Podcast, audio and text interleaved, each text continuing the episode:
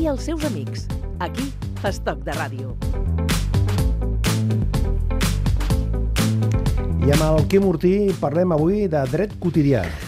En el temps de les noves tecnologies, d'internet, les relacions personals i socials experimenten canvis importants. En la majoria d'ocasions només cal encendre l'ordinador, entrar en un buscador i seleccionar allò que ens interessa. Aquesta manera d'actuar avui dia s'està implantant també a les relacions professionals a l'hora de contactar serveis i clients. El món de l'advocacia no és aliè a aquests canvis i ja no és imprescindible anar a un bufet d'advocats per formalitzar un contracte, un document o bé una denúncia. Es pot fer directament des de casa. Quins avantatges suposa aquesta nova eina? És més econòmica? És més còmoda? Per parlar de tot això ens acompanya en Estoc de Ràdio el senyor David Figueres. Senyor Figueres, benvingut. Molt bones. Eh, soci director de SF Abogados i responsable màxim d'allò que diuen CEO, no? De Sí. milcontratos.com. No? Ara hem posat de moda això de posar tot en anglès i que es vegi. Però- Director general. Perquè CEO és, eh, són les, les, les sigles de... Chief Executive Officer. El que mana. El que mana. El director general. O sigui, tampoc, tampoc hem de fer un document eh, o un contracte per, per significar tot això, no? No, però per entendre-ho sí, és horrorós. És allò que entres a LinkedIn i abans un era professor, ara és teacher. I un abans ajudava i ara és coach. I un era director general i ara és CEO. I al final comencen a aparèixer coses que no saps ni què són. Sí, però això de la ràdio encara és o ets tècnic, o ets, o ets periodista o ets radiofonista. Aquí no, no, no hem canviat tant. Ja us arribarà, ja us arribarà. Tothom, tothom. Mm, senyor Figueres, de quina manera aquesta eina ha canviat la relació entre l'advocat i, el, i el client? Ha canviat o està canviant? Està canviant. Jo crec que el sector de l'advocacia i, i les lleis en general és, és un d'aquells últims sectors on ha arribat la tecnologia i ara que ha arribat ho fa molta força. Per què? Perquè la gent ja s'ha acostumat a, abans d'anar al metge, mirar per internet què li passa, i arriba el metge i ja li diu, no, no, si ja sé el que em passa, bueno, perquè em faci la recepta. Bueno, bueno, però escolti, vostè sap que entres a, a, li preguntes al doctor Google i et pots trobar allà... Eh... la, la pitjor malaltia, a vida i per haver. Però, en canvi, si, per exemple, jo utilitzo el 061, que és un telèfon públic, jo truco, dic, tinc aquests símptomes. I em diuen, doncs miri, si té aquests símptomes, faci això, això i això, si no millora en una hora, vagi a urgències. Això que ens hem acostumat a fer-ho per telèfon des de fa uns anys, ja hi ha aplicacions que ho fan. Amb la qual cosa veiem com inclús en temes tan sensibles com la salut s'introdueix la tecnologia. El sector jurídic no és a això. Fins ara que ens trobàvem? Fins ara ens trobàvem una població que el llenguatge jurídic li venia gran, no l'entenia, se li feia molt farragós i, a més, tenia un cost molt alt. Ara que ens hem trobat? Ens hem trobat una societat on tothom sap perfectament el que és una clàusula sol i tothom sap perfectament el que és una hipoteca referenciada a l'Euríbor més un variable.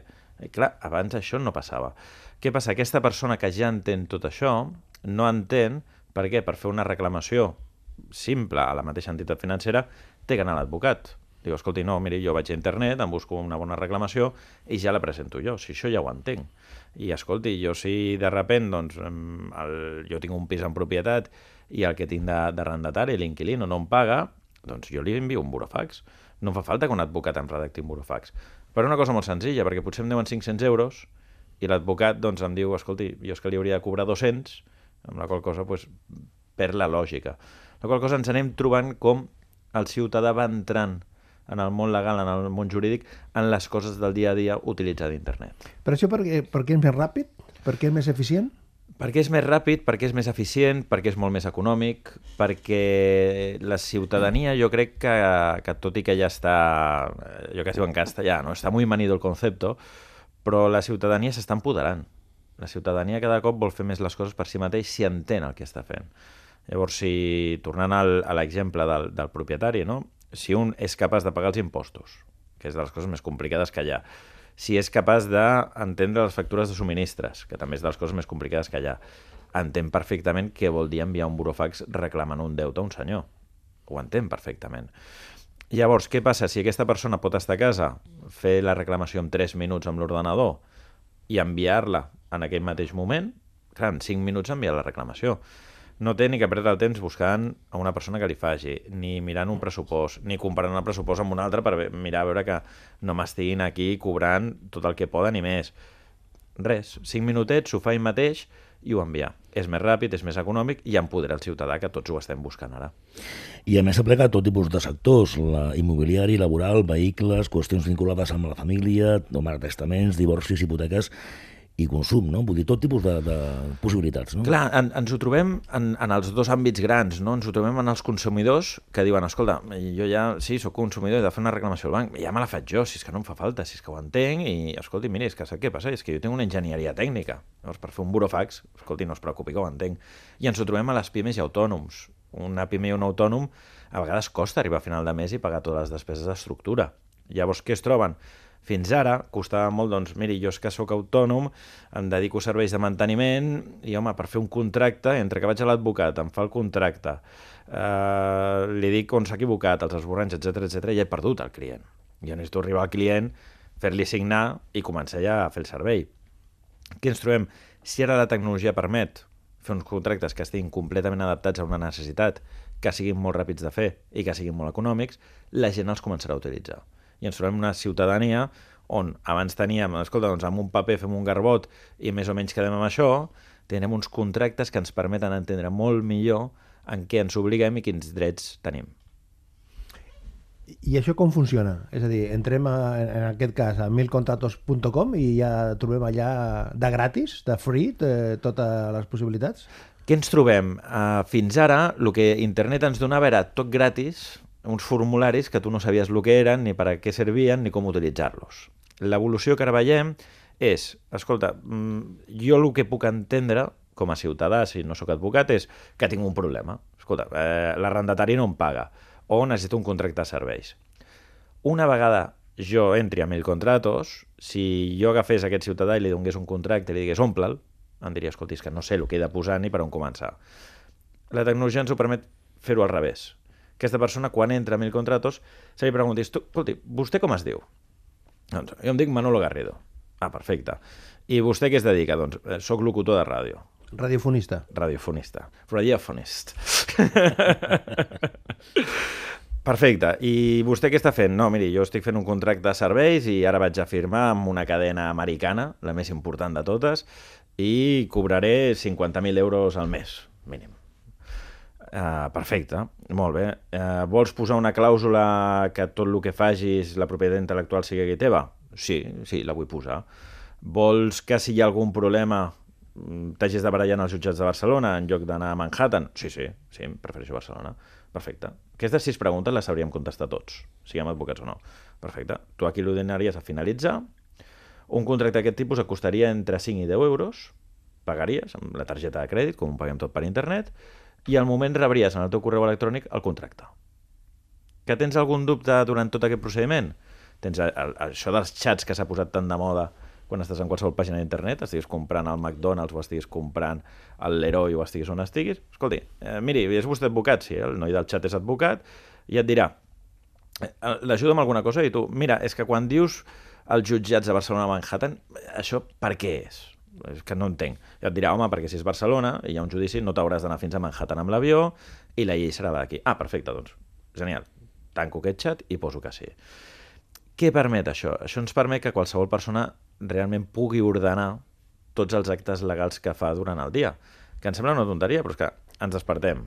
Escolta, eh, ens porten al diari. No m'ha arribat al diari, tinc un problema amb la subscripció tema legal. Arribo a la feina. Escolta, eh, jo avui volia un dia lliure i no me l'han deixat agafar, però escolta, jo creia que tenia dies lliures, doncs he de ficar una reclamació a l'empresa. Escolta, després eh, per la tarda he anat a comprar uns pantalons i resulta que el següent dia se m'han trencat. Ostres, he de posar una reclamació com a usuari. I després per la nit he vist per la tele que es veu que ha sortit una sentència que diu que els impostos sí que els ha de pagar l'usuari quan hi ha una hipoteca, però en canvi la despesa notarial sí que me l'ha de pagar el banc o hem d'anar mitges ostres, doncs jo vull fer la reclamació, no? Tot això que abans el ciutadà deia, escolta, és massa farragós, i pels diners que trauré no em val la pena gastar diners, que era molt la frase, no? De, per una multa de 300 euros no en gastaré 200 en un advocat, perquè acabaré pagant 500.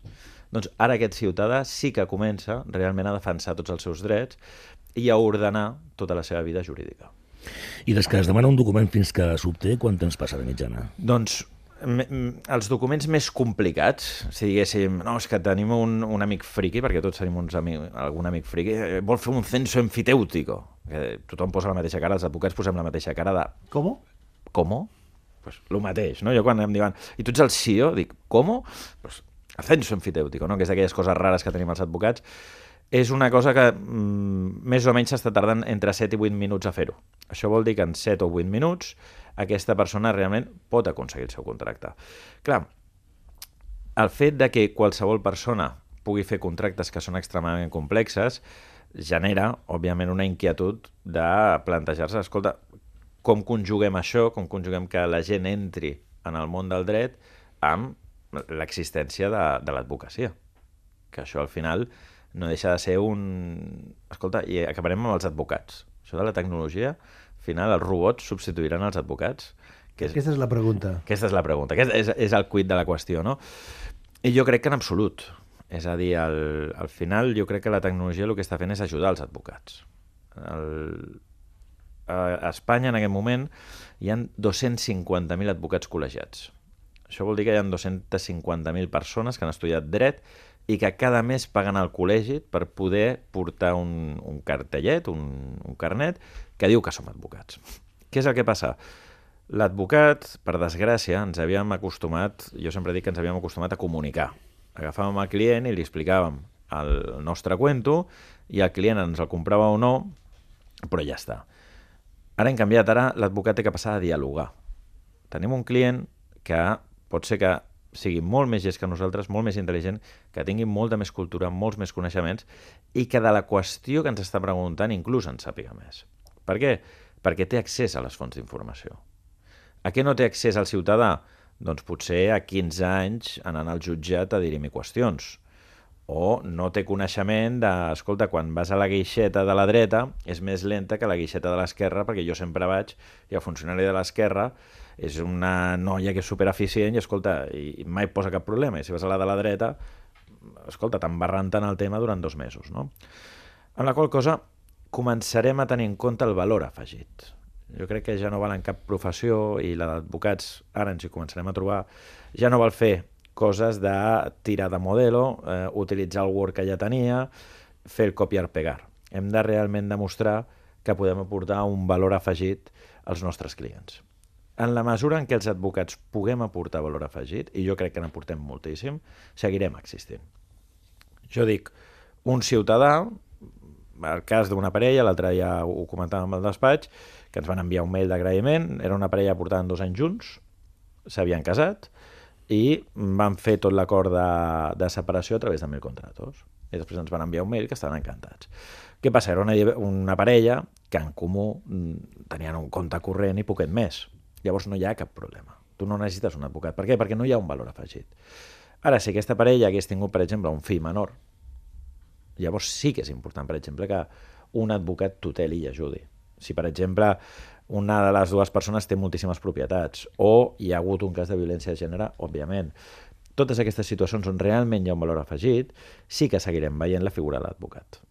Però en totes aquelles situacions on no hi ha un valor afegit i on ens trobem que simplement el client no utilitzava el món legal, jo crec que veurem un canvi important a la societat que a partir d'ara sí que utilitzarà els contractes, utilitzarà les demandes, i passarem a ser una societat més americana, més anglosaxona, on tothom realment és una miqueta més igual davant de la llei.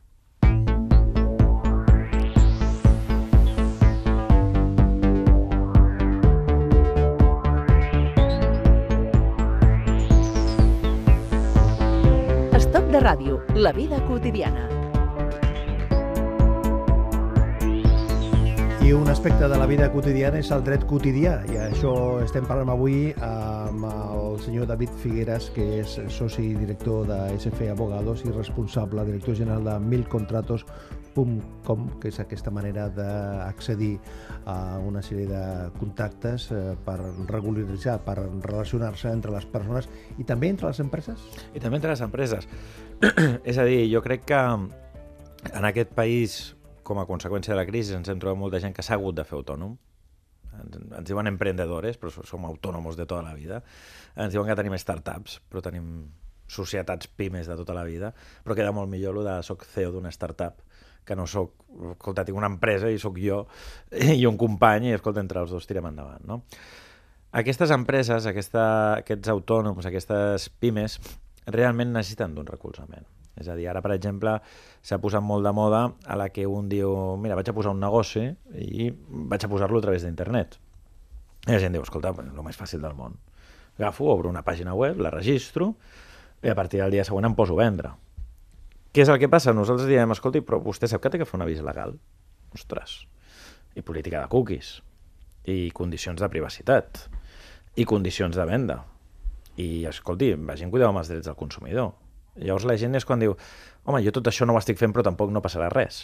I dius, bueno, no passarà res a no ser que algú et denunciï perquè les sancions són de fins a 30.000 euros.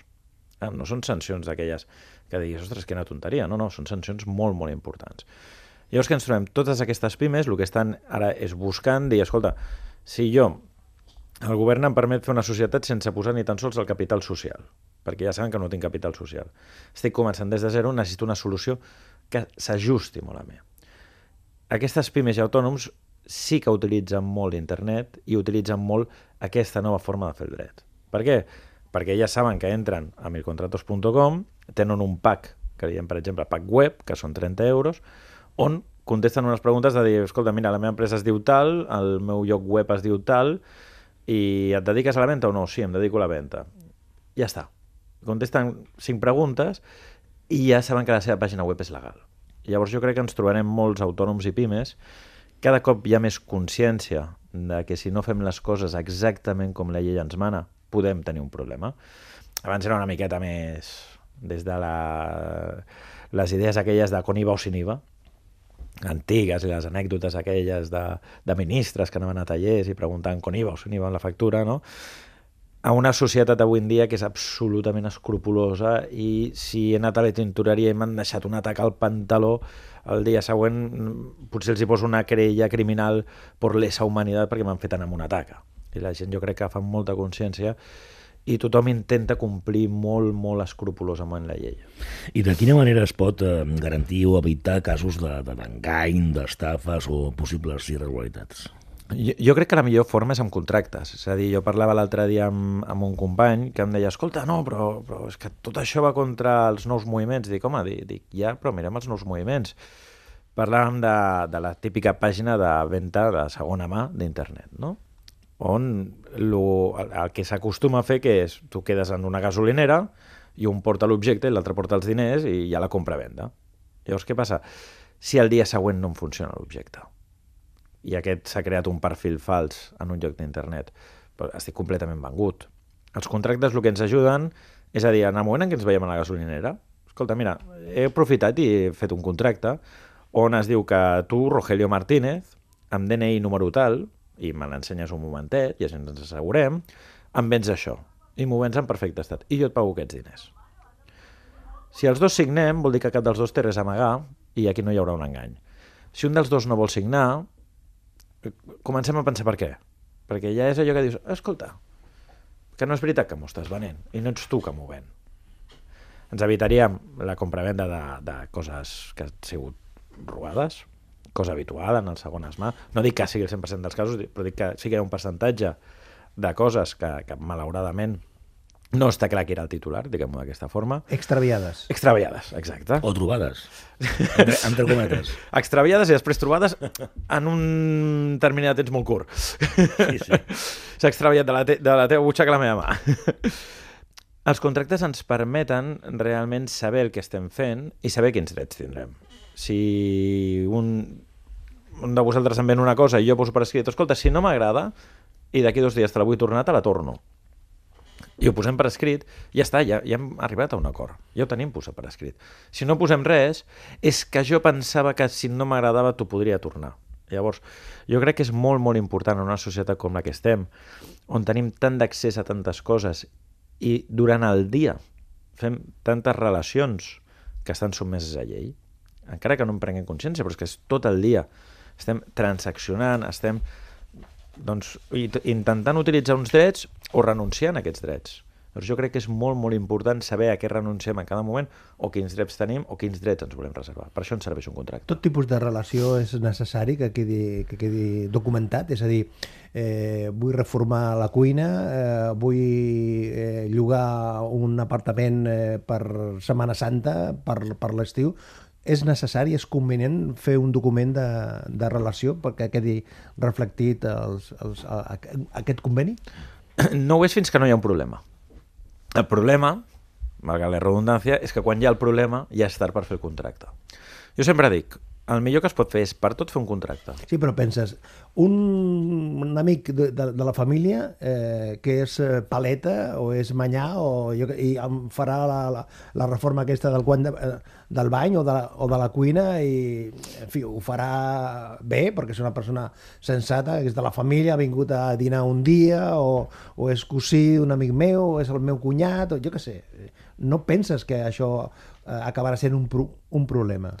Però a vegades acaba sent un problema. És a dir, imaginem que aquest manyà, que és, és amic, és amic de la família, hi ha una discussió a la família enmig de l'obra.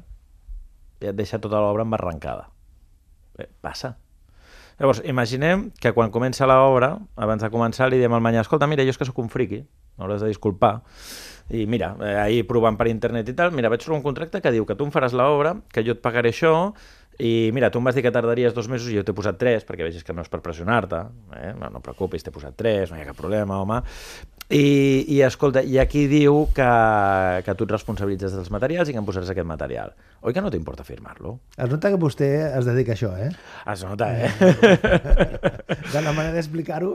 Sí, perquè moltes vegades... És, és com quan algú es casa, no? que diu, home, però com, vols ara que, que estem perfectes amb la meva dona, li parli d'unes capitulacions matrimonials? Home, no fotem, no fotem... Llavors jo sempre dic, dic ja, dic, dic però fes-ho.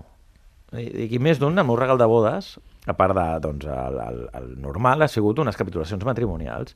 I és, oi que ara esteu molt bé? I oi que mai s'utilitzarà? Doncs és el moment de negociar-ho. És el moment en què és molt fàcil. És el moment de dir, escolta, si un dia ens divorciem, tot, tot el que tinguem i tot el que haguem fet junts, el 50%.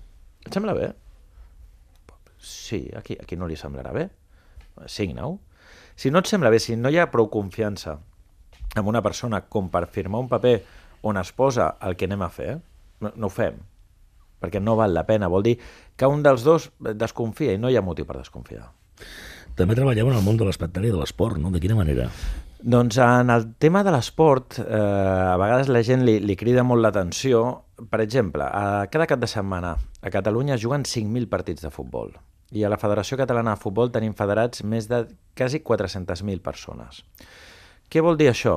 Vol dir que tenim un munt de, de jovent, sobretot menors d'edat, que van canviant d'equips, de, es mouen d'un equip a un altre, eh, i qui els hi fa de mànager? Bueno, doncs quan tens un criu de 8 anys, el mànager és el pare quan té 13 o 14, si és molt bo, és un conegut que hi per ahir i escolta, i llavors de repent li fa el de Llonsis, no?